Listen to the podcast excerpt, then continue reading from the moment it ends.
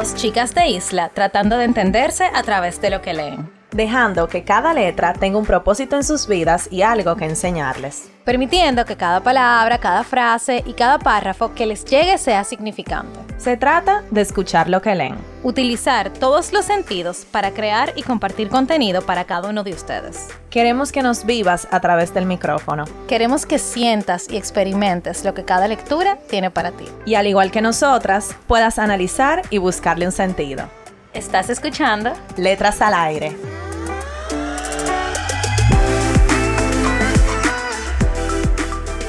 Hola a todos y todas, bienvenidos a otro episodio de Letras al Aire. Señores, y hoy, como... Ah, bueno, tengo que presentar a Carol. Claro, mi amor, espérate. No me dejes aquí en la sombra.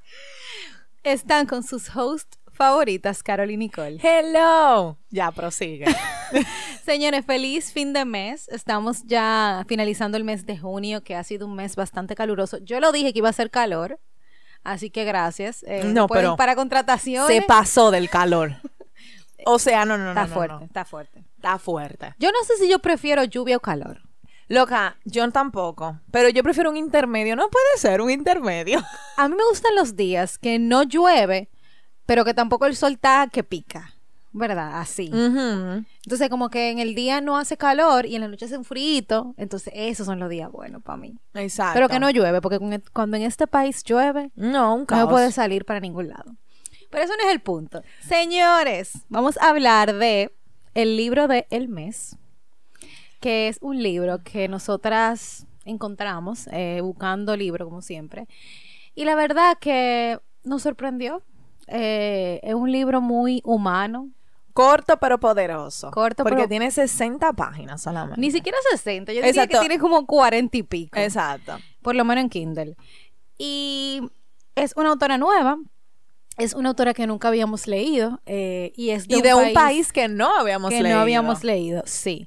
O sea que, y me gusta, bueno, ok, vamos a hablar de la autora primero. Sí, pero déjame decirte algo. La autora, eh, ella es de Nigeria y noso- ahí se cae la teoría de que Ah, porque a nosotras hemos leído libros de otras culturas, ajá, de otras culturas y decimos, no, eso tiene que ser cultural. Pero tiene que ser cultural. ella, ella es actual, o sea, ella es una Es persona digo. contemporánea. Entonces, yo creo, ella, o sea, ella es de Nigeria, una cultura total, bueno, tal vez no tan lejos de nuestra cultura, pero es otra cultura la de nosotros. Y yo me sentí, o sea, muy, muy identificada con todo lo que ella escribía.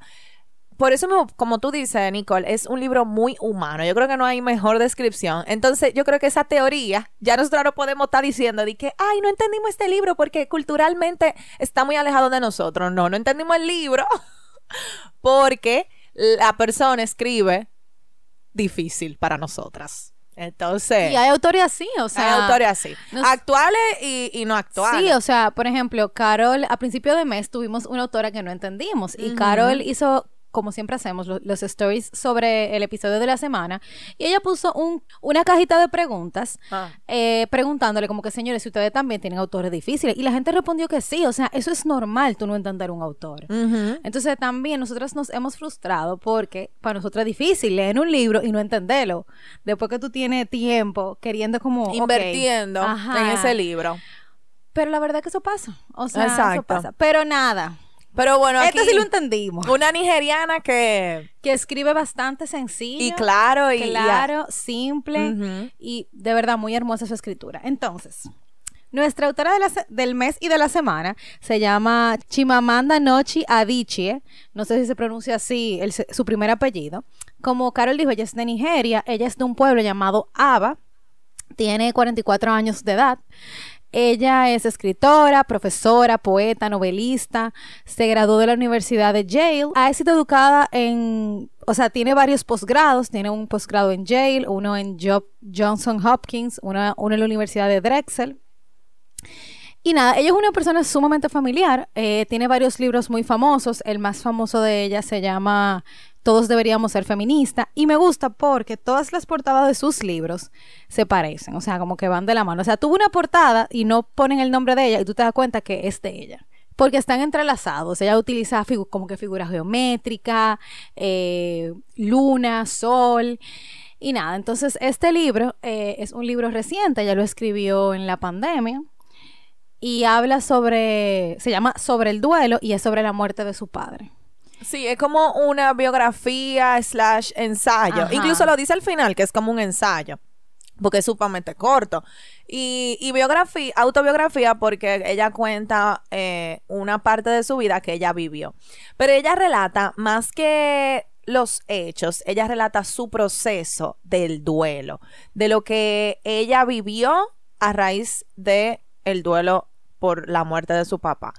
Antes de hablar del libro, me gustaría hablar de quién fue su padre. O sea, eh, uno leyendo el libro se da cuenta de que ella admiraba mucho a su papá. Y su papá falleció en el mes de junio del 2020 y fue un hombre importante, fue un hombre importante en su tierra. Su nombre era James Adichie, eh, es el primer o fue el primer catedrático de estadística de Nigeria.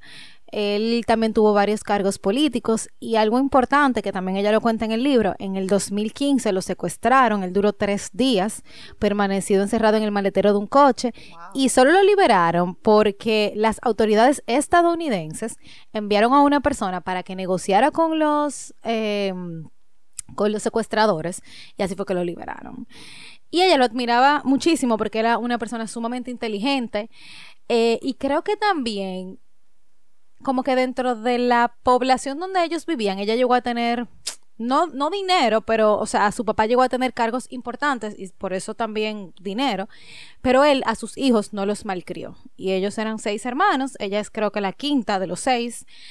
Y hay una historia, que por eso quiero que hablemos un poco del papá primero, para entender qué ella hace, que es que cuando él lo, lo convirtieron en el... Bueno, a él le dieron un cargo importante eh, en su tierra natal, en una institución de allá, no me acuerdo si era de universidad o un cargo político, y a él le dieron un chofer. Y su hija, o sea, ella, eh, Chimamanda, le dijo que ella quería montarse con, con su chofer y que la llevara a la escuela. Y su papá le respondió que no, que ese era el chofer de él y que ella no se podía montar porque ese era su chofer. O sea, que uno lo dice como que bueno, pero es una estupidez, pero quizás él la estaba ella criando para que ella entendiera que las cosas hay que ganárselas y que no vienen por añadidura. Creo que, que esa era como la lección. Entonces él era un hombre muy, luch- o sea, luchaba por lo derecho, incluso cuando él, en ese proceso que él estaba, eh, de que estaba la pandemia, estaba sucediendo un hecho que unos eh, comerciantes importantes querían comprar parte de la tierra y quitársela. Y ustedes saben que la tierra en países así es muy importante. O sea, era una persona que de verdad luchaba por los derechos, por los derechos humanos, por mantener la tierra. Entonces ella lo admiraba mucho por eso. Ella lo admiraba mucho, eh, la opinión de su papá era la más importante, incluso eh, a ella la relajaban, porque el libro cuenta hechos de ella pequeña, o sea, como recuerdos que ella tenía. La relajaban eh, las amigas, como, ah, tú te vas a casar con tu papá, como cásate con tu papá, no sé cuánto, porque ella tenía una relación muy, muy estrecha con él, lo que hizo que su muerte repentina, porque, o sea, fue por COVID, pero él tenía otra cosa, entonces con el COVID se le complicó. em, que su muerte repentina fuera mil veces más eh, dolorosa porque ella no, no se lo estaba esperando. O sea, fue algo que, que pasó de la nada. Y yo quisiera que hablemos de dos conceptos que ella, ella menciona mucho aquí y es algo que me imagino que las personas que han perdido un, familiar cercano también lo, le tienen miedo o les da ansiedad y es el, primero, el no, o sea, el tú entender y, y de verdad asimilar de que tú nunca vas a volver a ver a una persona. O sea, yo creo que ese sentimiento de nunca más voy a volver a, a- estar con mi padre, ni a escucharlo, ni a nada, es un sentimiento que ella transmitió mucho en el libro. Y eso es algo que yo he pensado muchísimo con personas que muy cercanas a mí, familiares. Y también que es de otra que me gustaría que habláramos es cómo pers- las personas de afuera te dan el pésame. O sea, ella, ella habla mucho y hasta, no que relaja, pero se, se siente como, como que la gente quiere agradarte, pero nada es suficiente al final, porque ese dolor es tan, tan grande que no importa lo que la otra persona te diga, di que lo siento, tú no lo estás sintiendo. Entonces, nada, quisiera como que habláramos un poquito de eso y algunas frases que, el, el libro está lleno de frases poderosas, en verdad, eh, que yo anoté acerca de eso. Y no sé, como que ¿cuál es, la, ¿cuál es el remedio contra ese miedo? de tú saber que tú más nunca vuelves a ver a una, a una, persona importante para ti y que esa descendencia que ella lo menciona se va a ir desvaneciendo. O sea, eso es algo inevitable, el, la nada, el tú no existir. Bueno, yo hace muchísimo en, en, un episodio del podcast, yo dije que yo le tengo miedo a eso, el de dejar de, de existir y que todo, do, todo alrededor mío deje de existir. Eso me da miedo a mí y me imagino que mucha gente también. Yo creo que ese es uno de los miedos más grandes, el tema de la muerte. Y la muerte de todo, o sea, la muerte tuya, como de un familiar, como de un ser querido, un amigo, eh, de personas que tú admiras. Y yo no creo que haya un remedio, o sea, eso no es lo que tú puedas curar. Y ella también habla de eso en el libro, o sea, no hay nada que tú, y ella lo dice, no, o sea, no había nada que tú me dijera que iba a hacer que el dolor fuera menos. O sea, no, no había nada que tú hicieras, que ella hiciera, que su familia hiciera, que sus amigos hicieran, que iban a hacer que ella simplemente entendiera que eso era lo que estaba pasando. Y también creo que algo que la hizo a ella todavía sentirse más eh, triste fue el hecho de que ella no estaba ahí. Y creo que esa otra parte dura. Y ella no pudo, Ajá. no pudo estar ahí nunca eh, en ese proceso por, por, el asunto de la pandemia Del, y la ajá, viajadera. Eh, ella vivía, o creo que estaba en Estados Unidos cuando eso. Y por más que ella quiso, o sea, en Nigeria había un pequeño desorden, por no decir otra cosa, con el tema de, los aeropuertos. Ella al final no pudo ir. Eh, en países como Nigeria hay muchas tradiciones alrededor de los entierros. Eh, entonces, eso también fue otro, es otro tema que quisiera que habláramos. Pero para ir con tu pregunta principal, ok, la primera. Yo creo, a mí no me da miedo yo morir. O sea, yo siempre lo he dicho y he sido muy abierta con eso, de que yo siento que yo hasta ahora he hecho todo lo que he querido. Y bueno, nada, quizá porque no tengo nadie que dependa de mí, no me da miedo. Quizá el día de mañana cuando yo tenga hijos, comience a tenerle un poco más de miedo porque yo voy a tener una familia. Pero ahora mismo no me da miedo. Pero el hecho de que otra persona no vaya a existir, o sea, bueno, me pasa con mis abuelos, que gracias a Dios eh, tengo algunos todavía vivos que yo los veo y yo como que se me aguan los ojos, yo pensaba que uh -huh. ellos mañana no van a estar. Entonces, uh -huh. creo que es un tema difícil. Yo creo que uno no, no puede centrarse, o yo, lo que me funciona a mí es no centrarme en eso, sino tratar de vivir los momentos que estamos viviendo, que podemos vivir con ellos, para que el día de mañana, cuando ellos se vayan, tú sabes, o sea, tú tienes que ser consciente de que se van ahí, tú tenés esos recuerdos y de que tú uh -huh. pudiste compartir el tiempo que tú, o sea, que más pudiste con ellos. Uh -huh. Y, y nada, pero la verdad que sí, eso... tú sabes que es un tema también que me toca mucho porque yo creo que yo nunca lo he dicho en el podcast que yo, yo perdí a mi padre en la pandemia. No fue por COVID, pero sí el hecho de que, la, de que estaba la pandemia hizo que todo fuera peor, o sea, en los hospitales querían mandar a la gente para su casa rápido, para no tenerlo, para no contagiar, entonces creo que el hecho de la pandemia, aunque no fue que a él le dio COVID, eh, hizo que, que, que pasara lo que pasó. Y yo no, te, yo no tengo una relación muy cercana a él realmente, pero al mismo tiempo estaba creando una relación con él en el momento que él falleció. Y de verdad, o sea, ese sentimiento, ella lo, lo, lo pone tal cual, incluso en la, en la, última página de su libro, que no termina muy esperanzador, como, como uno tal vez quiere, quiere pensar. Ella dice, estoy escribiendo sobre mi padre en pasado y no puedo creer que esté escribiendo sobre mi padre en pasado. Eso esa fue su, última palabra. Y yo me, o sea, yo lo pienso eso y yo digo, wow, o sea, eh, eh, es lo mismo, o sea, yo me siento así con, con mi papá que no más nunca, o sea, ya dejó de, de, de, de, ser. Y eso es algo grande, en verdad, que uno tal vez no asimila en el momento y ya, ya han pasado unos años de eso y todavía yo me, yo me quedo con eso, con ese pensamiento ahí. Entonces, yo creo que, y, y, también lo demuestra ella en su escrito, que al final uno no supera eso, o uno dice que, ah, bueno, ya eh, estoy uno preparado, ajá, no lo acepto, sino que uno aprende a vivir con eso y gracias a Dios, en mi caso, eh, yo pude reconciliar un poco de la relación que, o sea, rescatar un poco de la relación con él y me queda ese recuerdo. Pero, no sé, o sea, de cualquier manera creo que es un tema sumamente fuerte y que la, las personas manejan de diferente manera. O sea, de, de, de diferente forma. Y creo que un, que un libro como este te ayuda a tú no sentirte solo, uh -huh. por lo menos. A tú sentir y que Mierkina, por eso dije al principio que me sentí muy identificada. Ella de Nigeria pasó por algo similar que yo y miles de personas tu, perdieron, per, perdieron gente en la pandemia. y todos los días. Y, y mira, o sea, es como el sentimiento es el mismo de, ya tú estabas aquí hace un día que hablamos, porque literalmente ella lo cuenta, que ella habló con él la noche antes y que, él y que todo estaba bien y se despidió, y al otro día te llamaron de que ya él no estaba, o sea, eso es algo fuerte y chocante, que en el momento, yo no sé, o sea, es muy fuerte. Yo creo que cada quien lo vive de una forma diferente y aunque tú trates de juntar las experiencias en una sola, o sea, tú no puedes, o sea, el sentimiento es el mismo, pero el proceso que hace cada quien no es lineal. Y eso es algo que nosotras incluso hemos hablado con anterioridad de las etapas del duelo, porque ahora estamos hablando de la muerte, pero tú, tú puedes tener un duelo por lo que sea, porque perdiste un amigo, en el sentido de que ya no son amigos, porque perdiste una relación, porque te alejaste de un familiar, o sea, y esto es algo que yo estaba escuchando de camino para acá, que alguien estaba diciendo que muchas veces nosotros queremos categorizar el duelo con una sola cosa. O sea, decir como que duelo es esto. Y duelo es para ti, lo que tú entiendas que es para ti el duelo. O sea, no hay por qué ponerle un nombre. O sea, la palabra duelo no tiene por qué significar una sola cosa. Para, para mí o para o pa Carol, whatever.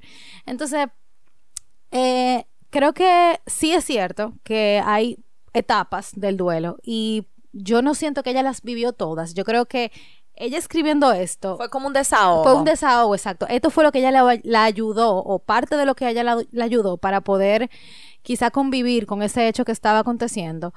Pero yo no veo aquí que ella haya eso mismo, superado o, No. o tratado de aceptar la situación. O sea, es- esto fue, yo necesito poner esto en papel porque es la única forma que tengo Sí. para sacármelo del pecho. Incluso ella lo dice, que, que una forma como de, de ella transcribir lo, lo Sus que ella sentía. emociones. Porque imagínate, una escritora, así es que se, vamos a decir, se expresa. Entonces, full. Algo también que ella habla en el libro que me pareció muy real es que la muerte no siempre trae a las personas, o sea, como que no- dicen las que no, exacto, dicen que la muerte une a las personas, pero no siempre pasa eso. O sea, em, por el cargo que tenía su papá y quien fue su papá en su tierra, ella estaba contando que el pueblo le estaba exigiendo a su familia por tema de tradiciones ya eh, nigerianas, me imagino yo, o de, o de su tierra, eh, como unos pagos que él tenía que hacer, como que unos pagos que él tenía que hacer al pueblo, a los sindicatos, como una cosa así. Entonces, ella estaba diciendo, y hay una frase que habla sobre eso, que ella dice, como que la gente aprovecha la muerte de las personas literalmente para venir a reclamar lo que en un momento fue suyo o lo que es suyo. Y es verdad, o sea, mientras yo estoy sufriendo, o ella, mientras ella estaba sufriendo, que su papá se le murió, habían 500 gente queriendo venir a decir que tu papá debe esto, tú tienes que pagar esto, tú tienes que hacer esto. Y es como que, señores, o sea, ¿dónde está la humanidad? O sea, ¿dónde está la, la, la empatía de la gente cuando eso pasa? Eso, y eso lo vemos todos los días los con días. todas las muertes de la persona. O sea, es increíble cómo se vuelve tan mediático Sí.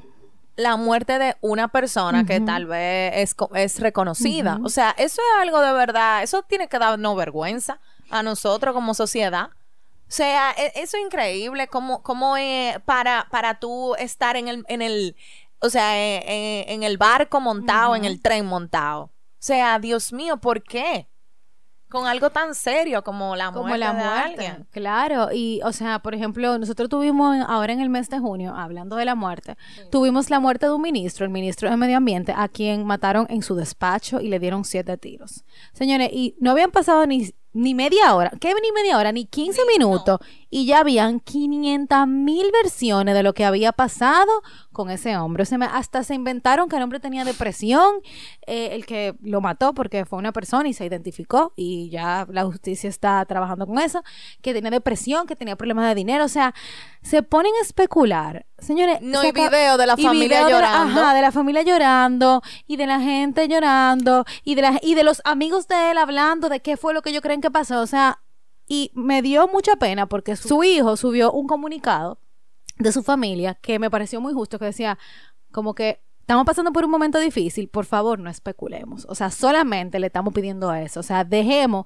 de estar mandando fotos, mandando Pa' videos. trending. Ajá, para estar trending, para querer hacer un comentario, para querer sonar y buscar, eh, ¿cómo se dice? Cámara, y buscar cámara, como se dice Y aquí. eso, por ejemplo, ese hecho tú lo mencionas ahora, pero eso pasa a cada rato. Claro, no- Cuando no- se muere una gente, o sea, es lo que te digo, eh, eh, eh, no estamos extentos a nadie.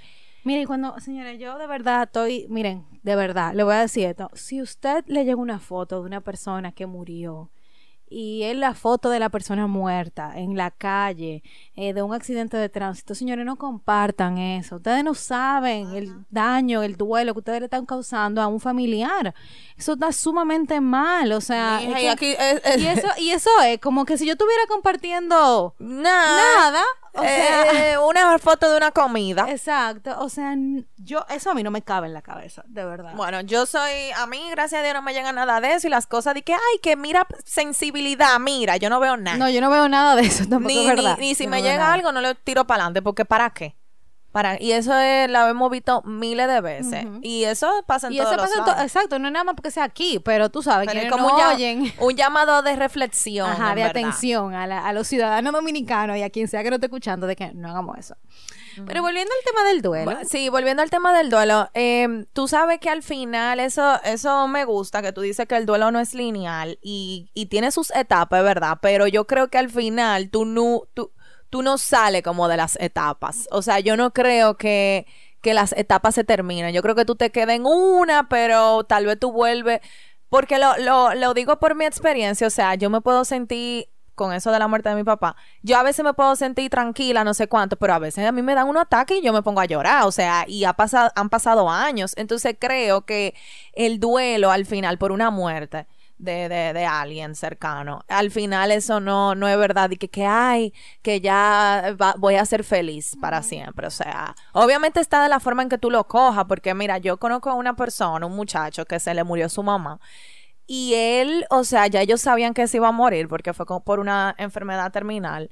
Y esa gente, o sea, lo cogió como que, tú sabes que vamos a vivir eh, en plenitud con ella hasta que ella muera. Y después de ahí, obviamente, uno lo que uno lo ve desde afuera, me imagino que desde adentro también tiene su dolor. claro, no pero uno lo ve desde afuera y es como, wow, qué, qué fortaleza esta gente, la recuerdan siempre con tanto amor y cariño. Y en verdad, hay una etapa del duelo que es pique. Es como, ¿por qué rayo pasa esto? Y ella lo vive aquí, eh, la autora del libro. Ella lo Ella vive, el pique. ella. Ella lo, ella lo vive varias veces, o sea, bueno, en lo que ella ha escrito, me imagino que en, en la vida es a cada rato, o sea.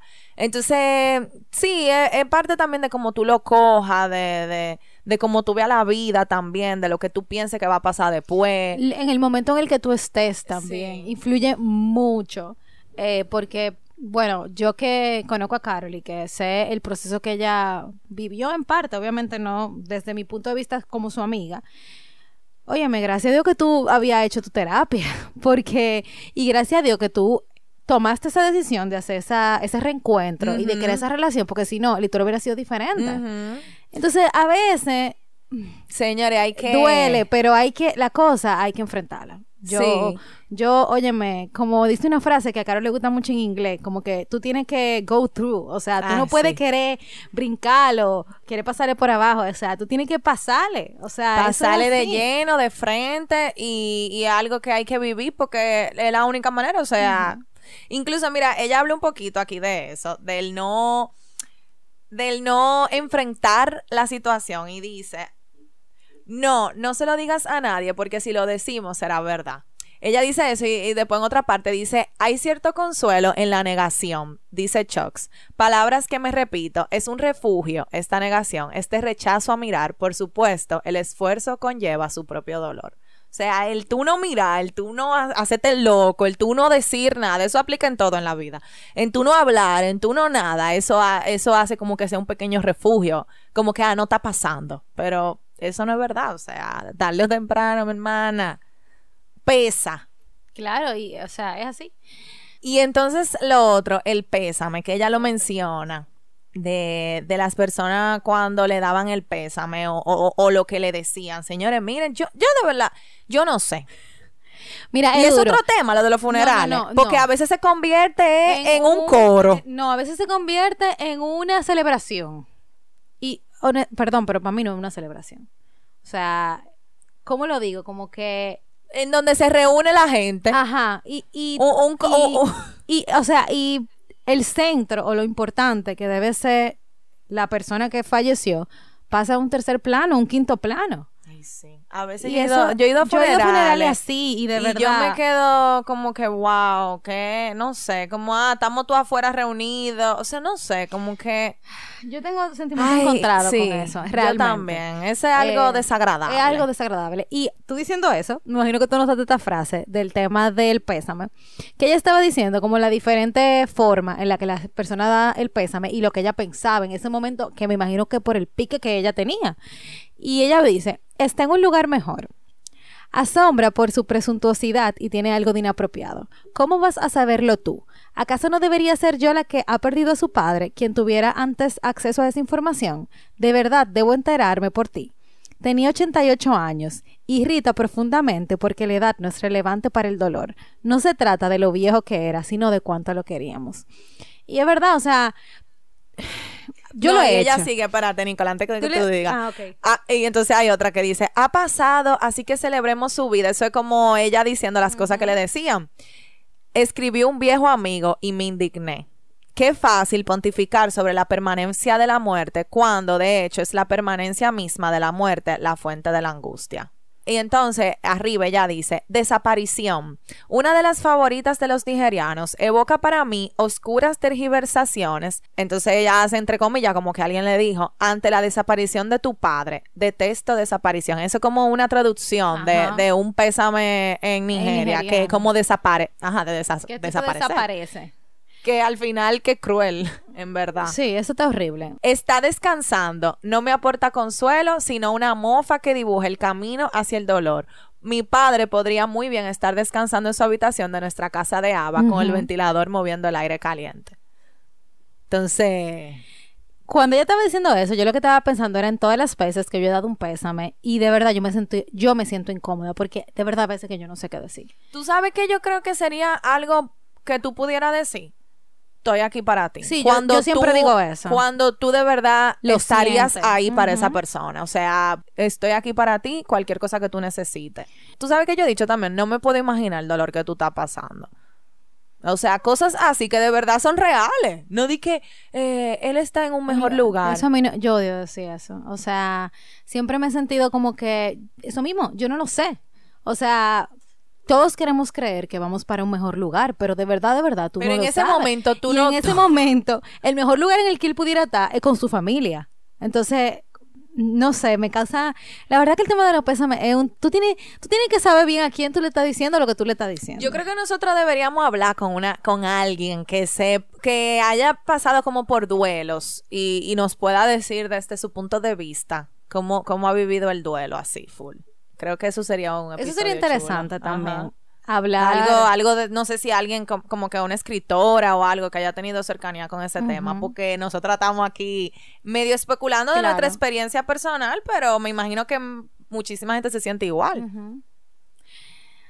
Eh, bueno, el libro tiene muchas frases eh, fuertes y poderosas y, y deberíamos como que mencionar algunas porque la verdad es que yo lo hubiera subrayado entero, pero no se podía. Entonces nada, eh, que me gustó mucho del libro, que no lo mencioné, como ella es de Nigeria, eh, ellos obviamente tienen diferentes dialectos y el dialecto de ella eh, se llama Igbo, eh, el, el idioma que ellos hablaban.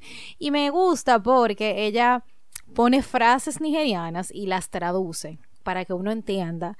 Y me pareció algo muy lindo porque es como que tú estás atrayendo a tu tierra y a tu padre al libro. Y nada, eso es algo bonito que quise mencionar. Y de las frases, ay, la verdad que A mí me encanta esta frase que dice, por fin entiendo por qué la gente se tatúa a los seres que han perdido. La necesidad de proclamar no solo la pérdida, sino también el amor, la continuidad. O sea, como que es lo que estábamos hablando ahorita, el asunto de tú no olvidar, no olvidar, sino como el tú entender que esa persona se fue para siempre y ya nunca tú vas a poder volver a, a estar en un plano físico con esa persona un tatuaje o lo que sea, en este, en este caso, en este caso el tatuaje, eh, le, le da continuidad a esa persona. Es como que está ahí presente en tus pensamientos. Señores, miren, hay una película de Disney que se llama Coco. ¿Quién no ha visto esa película? Yo no lo he visto. Ah, Nicole. Es que no me gustan las películas de niños. Eh, Pero es que no es de niño, es para, es como el principito. que es un libro para niños, entre comillas. De verdad, esa película habla mucho sobre el duelo, no el duelo, pero habla mucho sobre la familia y sobre los recuerdos y cómo la gente sigue viva en tus recuerdos y eso da consuelo en realidad de que al final es verdad que se fue esa persona, pero en tu cabeza y en tu corazón siguen vivos. Entonces, creo que es una buena película para alguien que no, no que esté en medio del duelo así, acabado de salir, acabado de, entrar al duelo, porque, porque no, no es una película, te va a poner a llorar, pero sí es como de sanación esa película. Bueno, voy a ver, voy a ver si la veo.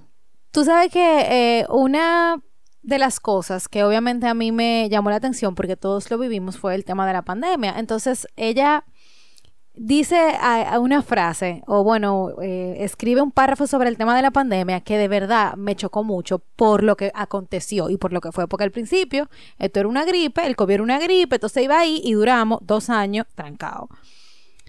El virus se acercaba, el virus acercaba la posibilidad de la muerte, la normalidad de la muerte, pero subsistía una apariencia de control si te quedabas en casa, si te lavabas las manos. Con la muerte de mi tía, esa idea de control se esfumó. La muerte podía alcanzarte cualquier día y en cualquier momento, como le había pasado a ella. Y es verdad, o sea, es irónico porque eh, cuando el COVID empezó era, no, tú no te tienes que lavar la mano, quédate en tu casa y en 15 días, señores, ya todo va a estar bien. Y no fue así. Y tú veías a la gente que se moría y tú veías a la gente que le dio COVID. O sea, cuando a mí me dio COVID, porque a mí me dio COVID literalmente en plena pandemia. El, o sea, me dio COVID en agosto de 2020, yo estaba grave. Yo decía, ay Dios mío, yo me voy a morir, yo me voy a morir. Todo, o sea, yo estaba grave.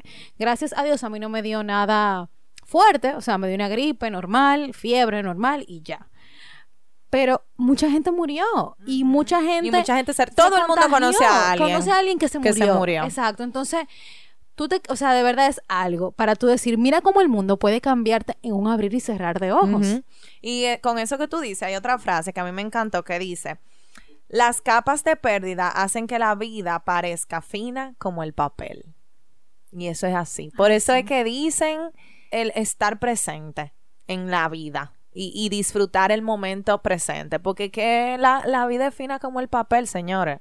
Uno no sabe. Por eso hay que disfrutar la vida en el momento y disfrutar a las personas que uno tiene alrededor, en el momento presente. No di que déjalo para después, déjalo para después. Y el después nunca llega. y, y, seguimos dejándolo para después. Mira, eh, yo realmente entiendo que, ok, esta lectura a mí me encantó. O sea, de verdad, me gustó, eh, me, me, sentí identificada, me dio tristeza. Va buena la charla con la mujer. La charla con la mujer va a estar buena porque este episodio lo estamos grabando a principios de junio, para el que no lo sepa. Eh, pero yo creo igual que tú, yo creo que la muerte es algo que va a pasar. Y eso todo el mundo lo sabe. Entonces, no es que uno tiene que irse preparando, de que me tengo que ir preparando, como que esas cosas. Yo no, no, que, tú entiendes, como que uno no tiene que meterse en la cabeza un chip de que uno se va a morir y que ya por eso tú no vas a hacer nada en tu vida. No.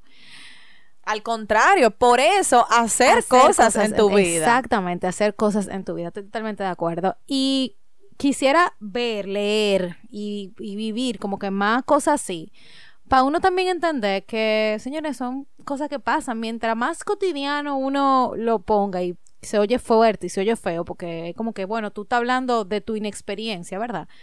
Pero la verdad es que es una realidad. O sea, la muerte está y no va a dejar de estar. Y el día de mañana voy a ser yo. Y, ay Dios mío, me dio como... O alguien cercano.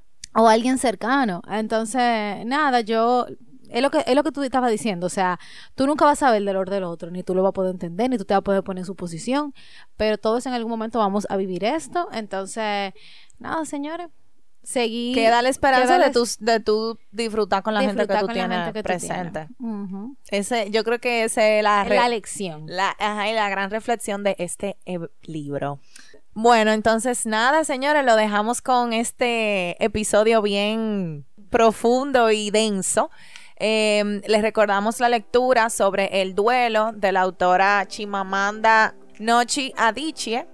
Em, señores, les recomendamos este libro y más si tú estás pasando por una situación similar, yo creo que trae sanación el tú identificarte con personas que estén pasando por lo mismo que tú. Entonces, eh, se los recomendamos 100%, una lectura fácil, rápida, sencilla y muy profunda. Entonces, nada, señores, em, saben que nos pueden seguir en nuestras redes sociales, arroba letras al aire podcast. Y nos escuchamos el próximo viernes. Bye.